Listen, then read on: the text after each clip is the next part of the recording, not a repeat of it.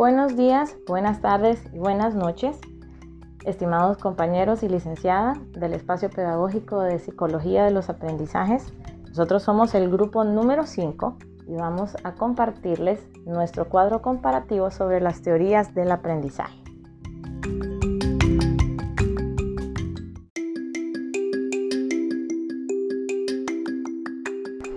Tenemos como primera teoría la conductista o instruccionista, que modela la conducta de los educandos por medio de refuerzos positivos o negativos. ¿En qué momentos lo podemos usar? Pues está la típica tabla de méritos y deméritos en los que premiamos o quitamos puntos de los estudiantes si se ganan una estrellita o una carita triste. El estudiante sabe que debe portarse bien en orden de poder tener su estrellita y poder hacerse de algún tipo de refuerzo positivo, algún premio. Y que si tiene caritas tristes en acúmulo, entonces eso va a significar baja de puntos, tal vez quitamos el recreo y de esta forma condicionamos la conducta en el aula. También otro ejemplo que tenemos es cuando los alumnos se levantan y dan saludo de bienvenida al maestro. En cuanto un maestro entra, se levantan todos, buenos días o buenas tardes maestro. Esa es una forma también de, en la que condicionamos a los niños a poder saludar, saludar. En cuanto llega un maestro, entonces se levantan para decir el saludo de bienvenida. Sumar o restar puntos también para premiar o castigar conductas en el aula es otra forma de condicionar las conductas en la misma. La segunda teoría del aprendizaje es la teoría cognitivista que promueve el aprendizaje holístico y conduce al estudiante por medio de lecciones basadas en el entorno real del mismo. ¿Cómo podríamos aplicarlas en el aula? Pues podemos darles a los niños la resolución de problemas matemáticos en los que puedan ellos llegar a, pensar y poder solucionar estos usando la, la lógica ejercicios de comprensión lectora o clasificación de objetos por color, formas o tamaños en eh, grados inferiores o los primeros grados, que sería el, el área de preescolar. En la número 3 tenemos el aprendizaje social, donde los conocimientos adquiridos en la escuela deberán reforzarse en un entorno social. En este caso podemos elevarlo al nivel superior de la, de la educación con las prácticas profesionales o servicios sociales que los estudiantes universitarios cuando terminan todas sus clases deben practicar, deben llevar a cabo para poder eh, graduarse. Es una forma en la que todo lo que ellos aprendieron durante su carrera universitaria es llevar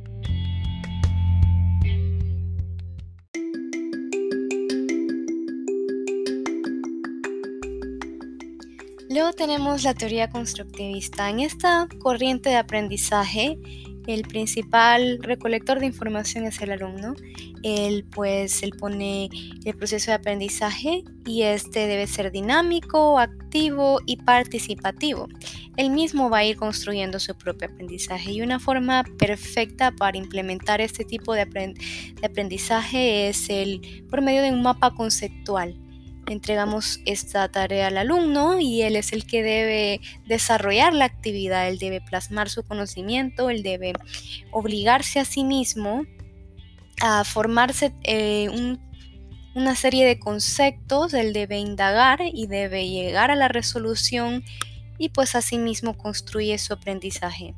Otra forma de aplicarlo sería... Eh, intercambio de roles. Intercambio de roles es una muy bonita actividad donde el alumno se pone en el papel de otro y pues interpreta ese papel con, su propia perspectiva, lo, con lo que va aprendiendo. Él va formándose un concepto y lo va aplicando, eh, pues se obliga a sí mismo a, a desarrollar esta actividad, a construirla, a a plasmarse a él mismo en esta actividad y pues así forma su propio criterio. También podría eh, ser entregándole una problemática al alumno, donde él pues va a ser la raíz de la resolución del problema. Luego tenemos la teoría socioconstructivista. Pues igual, en el igual que el anterior, el sujeto es el activo de esta teoría, el que, forma, el que formula su propio aprendizaje. Por medio del lenguaje, el individuo aprende de su cultura, de las creencias y este es el resultado del proceso histórico y social. Y la principal diferencia entre la constructivista y la socioconstructivista es que esta última tiene la particularidad de dar enfoque y auge al aprendizaje por medio de la interacción social, ya sea con el docente, con su equipo de trabajo o con la sociedad en sí. Y pues podríamos usar los mismos ejemplos de la teoría anterior a diferencia de enfocándonos no en grupos, sino en equipos de trabajo, donde estos se enlacen y formen una unidad de tal manera que el aprendizaje sea eh, unísono, unísono uno con otro, eh, funcionen como engranajes, aprendiendo unos con otros, formando así, pues, el aprendizaje.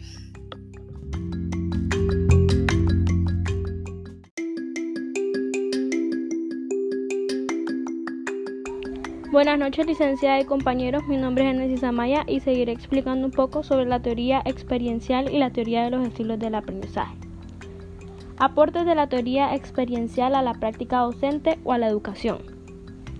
Esta teoría permite un espacio de crecimiento personal a partir del conocimiento de sí mismo, ya que se encuentra inmerso en los procesos de la toma de conciencia desde la reflexión constante.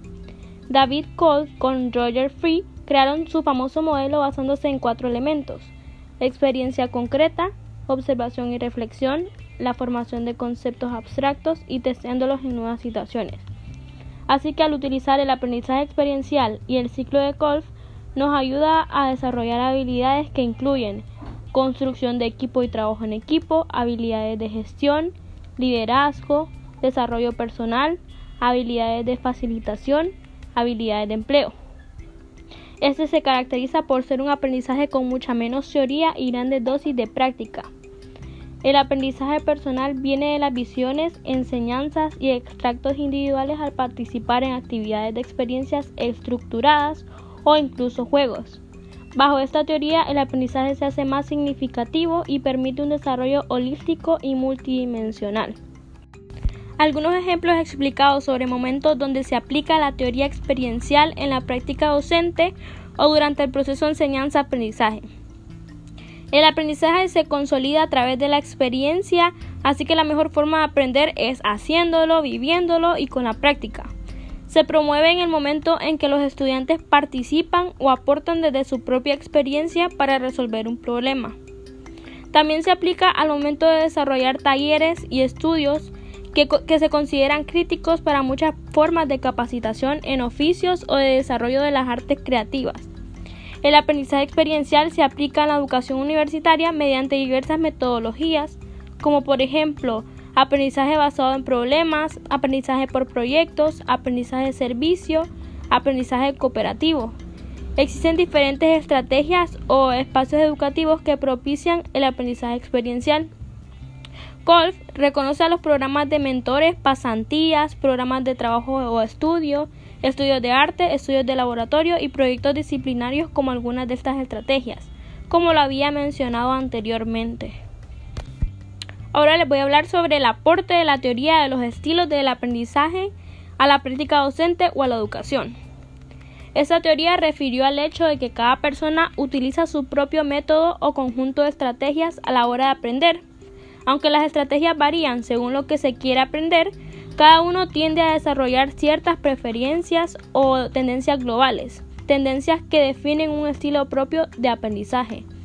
Las distintas maneras de aprender pueden ser visual, auditiva y kinestésica. En esta misma línea de pensamiento, esta teoría propone que los docentes reflexionen acerca de sus prácticas de enseñanza e incluso revisen y adecúen sus estrategias didácticas en función de las competencias necesarias de cada campo disciplinar. Al mismo tiempo, se adquiere como condición la necesidad de que los estudiantes lleven adelante nuevos procesos de aprendizaje que se distancien de los esquemas y formatos clásicos, es decir, de la memorización y el directivismo. Asimismo, los estilos de aprendizaje aluden a los rasgos cognitivos, afectivos y psicológicos del aprendizaje que un estudiante pone en juego para percibir, interactuar y responder en un ambiente educativo. Algunos ejemplos explicados sobre momentos donde se aplica la teoría de los estilos de aprendizaje en la práctica docente o durante el proceso de enseñanza-aprendizaje. Uno sería cuando observamos en el aula a nuestros alumnos a simple vista podemos detectar sus diferencias, ya sea en altura, color de pelo o de piel, en la forma, tamaño y color de sus ojos, en los diferentes rasgos de sus rostros. Esas diferencias también existen a la hora de aprender lo que les enseñamos. Cada uno de nuestros alumnos tiene una manera personal de aprender, tiene un estilo propio de aprendizaje, ya sea viendo, haciendo trabajos manuales, leyendo algún libro, etc. Esto también pasa cuando los estudiantes estructuran los contenidos, forman y utilizan conceptos, interpretan la información, resuelven los problemas o seleccionan medios de representación. Durante toda la vida se aprende y se busca la mejor forma de adquirir conocimientos, que sea más fácil para cada quien y además propicia el aprendizaje. En el transcurso de la vida escolar se descubren algunas de las preferencias que tienen los sujetos al estudiar y, y que se acoplan de la mejor manera. Muchas gracias.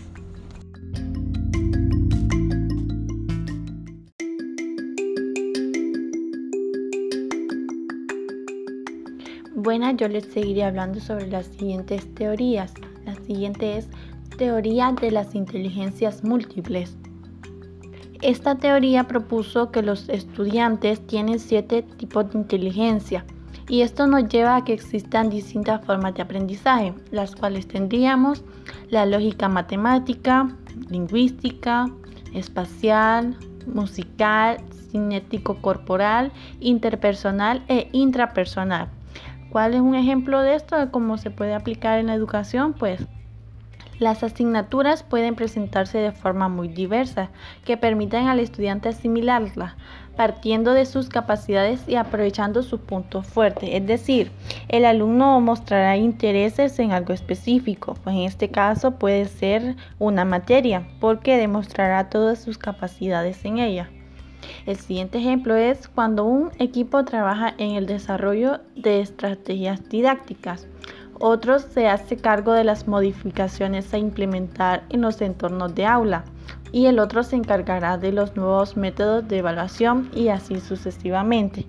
Bueno, en este caso el estudiante mostrará una participación activa dentro de un grupo de trabajo, pues cada uno implementará estrategias para un buen desarrollo dentro de ella. Este, también puede, eh, ¿cómo lo puede aplicar el docente? Pues el docente en sus proyectos pedagógicos tiene que usar actividades como contar historias, utilizar estadísticas y modelos para proporcionar las actividades manuales, es decir, pues implementar estrategias variadas donde el estudiante tenga una participación activa, pues este aprenderá haciendo las cosas. Y esto siempre tiene que ser en un salón de clases, pues independientemente del número de estudiantes que haya, siempre ellos este, demostrarán esa, eh, esa inteligencia que poseen. La siguiente es la teoría del aprendizaje significativo, pues esta teoría produce una retención más duradera de la información y facilita el adquirir nuevos conocimientos relacionados con los que anteriormente adquiridos de forma significativa. Bueno, ¿cómo se aplica esto en la educación? Pues el maestro debe conocer los conocimientos previos del alumno, es decir, se debe asegurar que el contenido a presentar pueda relacionarse con las ideas previas ya que al conocer lo que sabe el alumno ayuda a la hora de plantear. Bueno, en este caso el maestro debe de saber previamente el conocimiento de sus alumnos.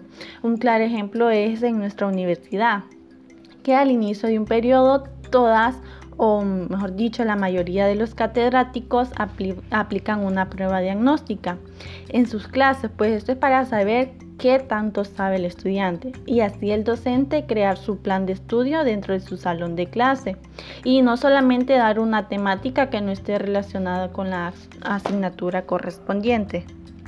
Algo también importante dentro de esta teoría del aprendizaje significativo es la motivación que el alumnado presente, porque es, es esencial para obtener un aprendizaje significativo. Es por lo que el docente, además de tener en cuenta pues, el conocimiento previo del alumnado, debe utilizar ejemplos durante la instrucción de material, de este material nuevo. También se recomienda el uso de recursos recursos y materiales que facilitan este tipo de aprendizaje para que este, el estudiante pues, tener esa capacidad de desarrollarse en este ámbito.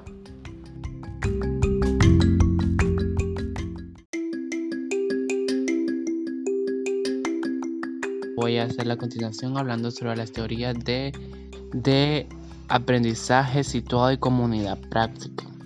Esta teoría propone una forma diferente de entender la forma en la que adquirimos conocimiento según esta. La clave que subyace esta metodología sería el ambiente social en el que está sucediendo el proceso de aprendizaje, ¿verdad? Asimismo, hace referencia al contexto sociocultural como elemento clave para la adquisición de habilidades y competencias, buscando la solución de los retos diarios, siempre con una visión colectiva. El aprendizaje es decir que está basado en el trabajo en equipo y cooperativo, en donde es fundamental la participación de, diferentes vivencias, los contextos sociales que tienen los alumnos que están emprendiendo este proceso de aprendizaje que un docente les está brindando. Esto implica la participación activa y consciente del alumno. Su tema central es la manera como es representado y la posición del conocimiento tácito versus conocimiento explícito. De ahí es el aprendizaje. De esto se parte la idea de que es aprender y hacer, los cuales son acciones inseparables y en consecuencia un principio nuclear de este enfoque, que plantea que los alumnos deben aprender en el contexto pertinente, privilegiando las prácticas educativas destinadas al saber, como más que el saber qué. Bueno, esto básicamente quiere decir que todos los alumnos involucrados brindan sus experiencias, brindan sus problemas, asimismo tratando de encontrar una solución a los mismos, en los cuales unos aprenden de los otros para poder, pues, valga la redundancia, aprender de todo esto. Las estrategias para que sea el aprendizaje significativo están situados en, el aprendizaje centrado en la solución de problemas, como mencionaba anteriormente, análisis de casos, buscando la solución a los mismos, métodos de proyectos, prácticas situadas o aprendizaje Aprendizaje en el servicio, trabajo en equipos cooperativos, pues es algo en comunidad, algo en grupo, como mencionaba, todos los alumnos de diferentes experiencias brindan una parte fundamental al conocimiento que canalizan y luego vienen y comparten con las demás personas. También vamos a hablar un poco sobre la teoría del cognitismo del siglo XXI. Esta más que todo hace referencia cuando los alumnos actualmente pues tienen la oportunidad de ver en las redes sociales, ver en la web, en internet en general, mucha información como parte fundamental del proceso del aprendizaje. Asimismo, el avance, el avance progresivo del Internet y el enfoque educativo que se ha venido dando a las tecnologías de la comunicación información han impactado la forma en cómo enseñamos y aprendemos dando las tecnologías de la información y comunicación que han impactado la forma en cómo enseñamos y aprendemos. Eso nos permite reajustar, ¿verdad? El modelo tradicional de la escuela en donde prevalece el conocimiento del maestro quien lo transmite y unos estudiantes que se convierten en asimiladores de esta información. Como mencionaba, actualmente la tecnología ha ido con avances gigantescos en donde los estudiantes tienen la oportunidad de ver y encontrar toda la información que necesitan más allá solo de su maestro. El estudiante debe pasar de ser un simple receptor y reproductor de datos a ser el centro de proceso educativo, creativo, innovador y crítico. Bajo los nuevos modelos de enseñanza es necesario redefinir el rol docente, quien debe convertirse en otro aprendiz más, quien inculque motivación por aprendizaje en el estudiante y pasar a ser un gestor del conocimiento La nueva formación debe centrarse en la motivación hacia el estudiante y surge entonces la necesidad de construir modelos de aprendizaje individuales y colaborativos que saquen el máximo provecho de la ventaja que nos ofrece Internet. Es decir, que los docentes tienen que estar conscientes tenemos que estar conscientes que más allá de la enseñanza que podemos brindar, que nos pueden brindar en general, eh, hay más que el alumno pueda aprender y no solo encerrarse en lo que nos digan o digamos nosotros como docentes, sino que darles a entender que tienen la oportunidad actualmente en donde pueden aprender y crecer y asimismo forjar su propio criterio, ya que estamos en el siglo XXI y el proceso de aprendizaje se ha tornado muchísimo más fácil, se podría decir, y pues tienen que tomar la, la oportunidad de ello.